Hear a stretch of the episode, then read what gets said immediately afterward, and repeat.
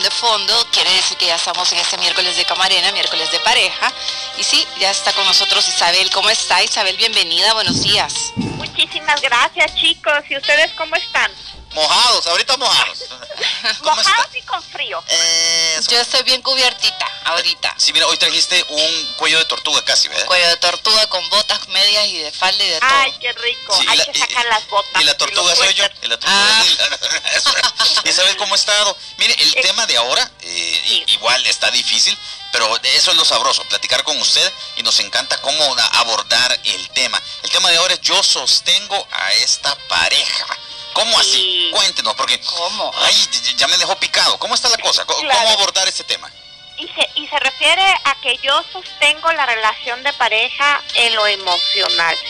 Encontramos muchas parejas que alguno de los dos pone más de su parte. Es el romántico, es el que está cercano, pendiente, construyendo y motivando a que la relación continúe y, y camine por el buen sendero. Y el otro como bien acomodado ah, este como él hace las cosas, ah, este como él dice, ah, este, ay, yo para qué me esfuerzo.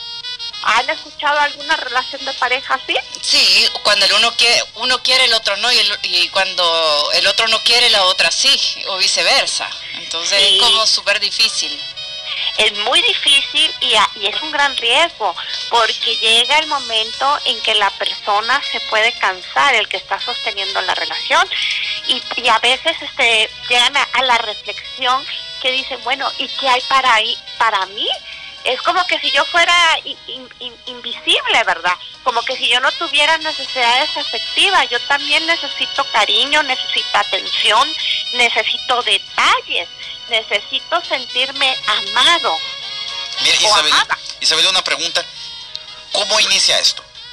Porque cuando uno es novio, aquí tenemos una frase con Raquel. Eh, mire, vamos a escribir un libro con Raquel, por cierto, porque fuera del micrófono nos ponemos a platicar. Es, es que mire, cuando uno conoce a la persona, usted no está conociendo a la persona, usted está conociendo a su manager, a su, representante, a su representante, sí, a, su public relacionista.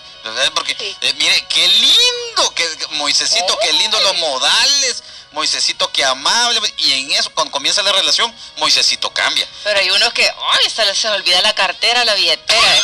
por favor. Entonces, ¿cómo, ¿cómo saber en qué momento inicia eh, donde uno eh, baja la guardia, Isabel, y uno dice, Así que ya estamos aquí, entonces, ¿para qué forzarse? Eh, eh, usted puede saber cómo eh, notar que, ah, sí, esta persona ya cambió. Claro, algunas veces sucede que en la relación de noviazgo uno es acomodado y el otro es el que motiva la relación. Entonces, cuando son novios, yo les digo muchísimo a, a estos novios, a ver, ojo, porque tú estás conociendo cómo es la personalidad de esta persona que no es expresiva, que no se esfuerza en hacerte sentir amado, pero tú la estás aceptando.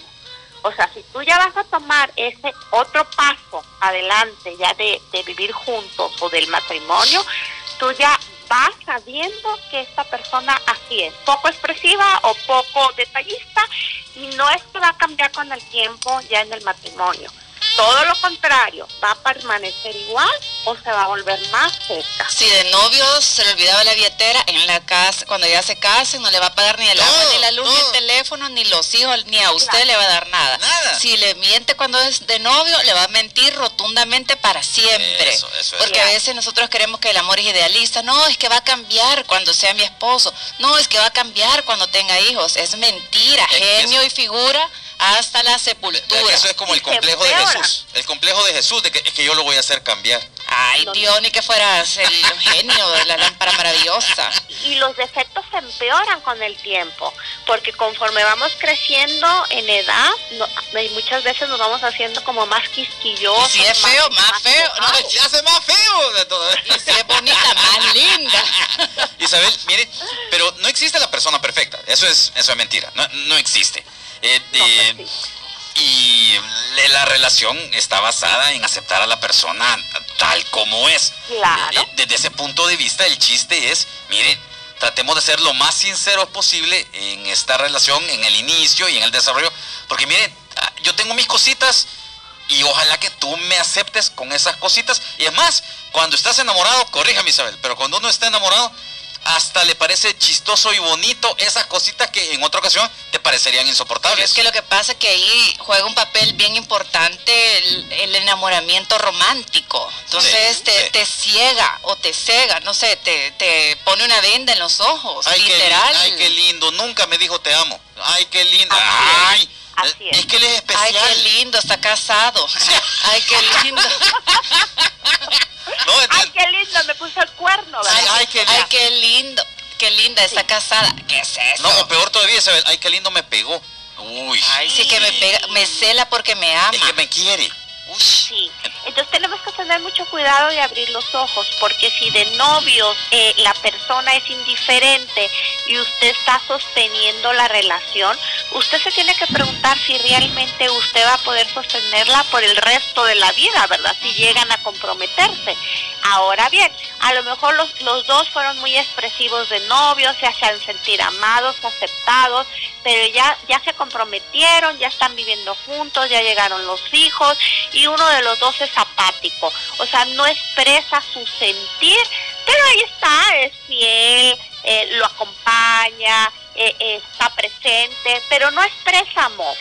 Entonces aquí tendríamos que preguntar qué es lo que le ha pasado a esta persona, que antes era expresiva, que lo hacía sentir amado y importante y hoy ya dentro del compromiso de la familia, pues pareciera que la expresión se, la, se quedó en el noviazgo.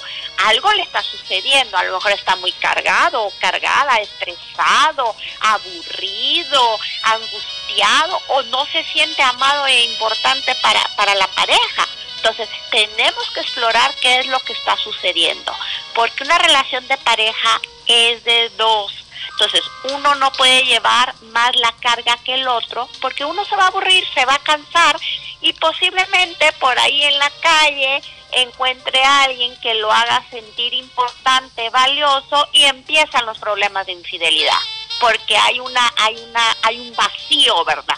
Y a todos los humanos nos encanta que ese vacío lo llenen con palabras y atenciones. Yo, yo, yo prefiero acciones. yo, yo, yo, prefiero un poquito acciones también. De, que, miren, de, que las palabras son bonitas. Yo sé que eh, usted nos dice, Isabel, que el amor entra por el oído para las mujeres.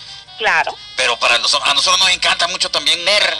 La, gusta ver. Sí, nosotros somos visuales. Mira, no, también nosotras complementa, ver y tocar. ¿Eh? ¡Ay! Raquel. Sí, son, ¿cómo se llama? Kinéticos, ¿cómo se dice eso? Sí, kinestésicos. Kinestésicos.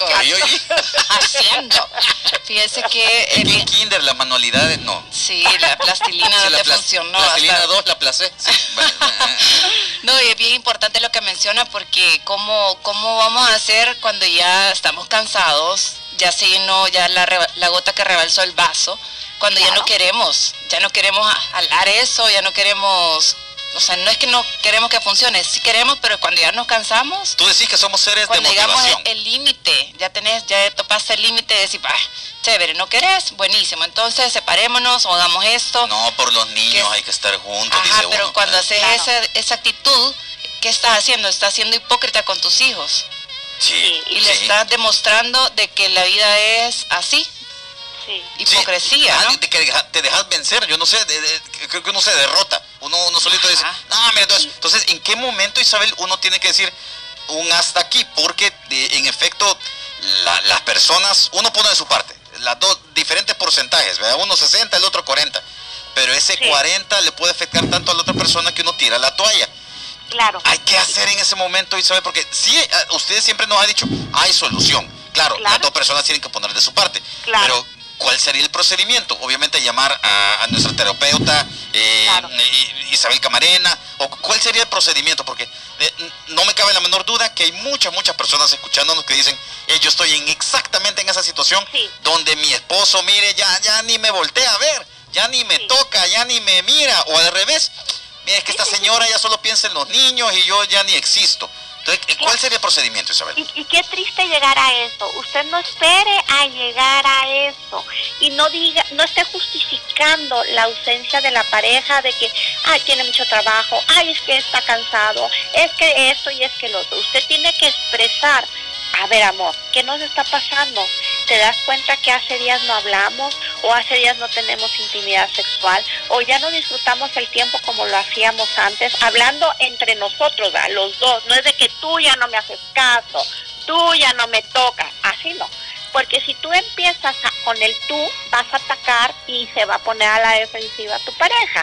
Entonces, si ustedes ya están distanciados, ya ni siquiera se voltean a ver y, y han decidido estar juntos por los hijos, no chicos, busquen el apoyo espiritual y el apoyo profesional. Las dos cosas van de la mano, lo espiritual y lo profesional, para que ustedes puedan recordar los motivos por los cuales se enamoraron, decidieron estar juntos y se den cuenta todo lo que han vivido y se vuelvan a activar los dos. Si usted está llevando la relación de la pareja y el otro lo ignora y ni lo voltea a ver, ni pone de su parte, hable con su pareja. Dígale, ¿qué pasa? Yo estoy tratando de sostener esta relación. Yo te amo, eres importante para mí. Yo te veo que estás este apático o apática que, que, no está, que te sentís mal, decime, expresame, yo te quiero escuchar. Acuérdense que antes de ser pareja somos amigos y tiene que haber esa confianza y esa transparencia, porque a lo mejor su pareja está pasando por cambios físicos o a lo mejor está muy preocupado, muy estresado y por eso está así de apático, o a lo mejor se siente mal consigo mismo porque ya no se ve tan bonito como era antes, porque se le cayó el pelo y está pelón. Ay, pero ¿cómo hacer con, un neurótico así? Sí, niña, ¿cómo vamos a estar lidiando con un siempre, así? Te, siempre te gustaban pelones. sí, sí, no, a mí no, hijo. Hay que luchar. Hay que agarrarle el pelo. Por eso está pelonda. Aquí, aquí, Jaime Ávila, vamos a escuchar a Jaime. Sí. Muy buena Sonora, aquí reportándonos desde Hazán. ¿De dónde? Decirle que en el paso el jaguar, en el anillo superior, vamos a poner el tráfico entonces. Bueno, eh, pensé que era algo del, relacionado al tema. Eh, sí, bueno, Isabel, el tiempo se nos ha agotado. ¿De qué forma nosotros la podemos contactar para pedir a esa ayuda que usted siempre nos brinda? Claro que sí, redes sociales, Camarena Psicología. Y para concertar cita al WhatsApp 7746 0188. 77 46 0188. Excelente. muchas gracias Isabel. No se imagina cómo sentimos genial platicar con usted y hablar de estos temas. Que lo chistoso de todo esto, Isabel, es que a la gente le da pena hablar de sus situaciones y debería ser al contrario, debe ser compartir y hablar entre la pareja es lo mejor que pueden hacer para solucionar la situación, ¿sí o no? Preventivo. Preventivo. preventivo. Hablemos cómo estamos y, por lo menos una vez a la semana. nuestra comunicación, nuestra intimidad, nuestra recreación para no llegar al problema, ¿verdad? Preventivo. Muchísimas un gracias. Un abrazo, chicos. Un abrazo. Adiós, Isabel. Hasta luego. Vamos a corte. Ya venimos.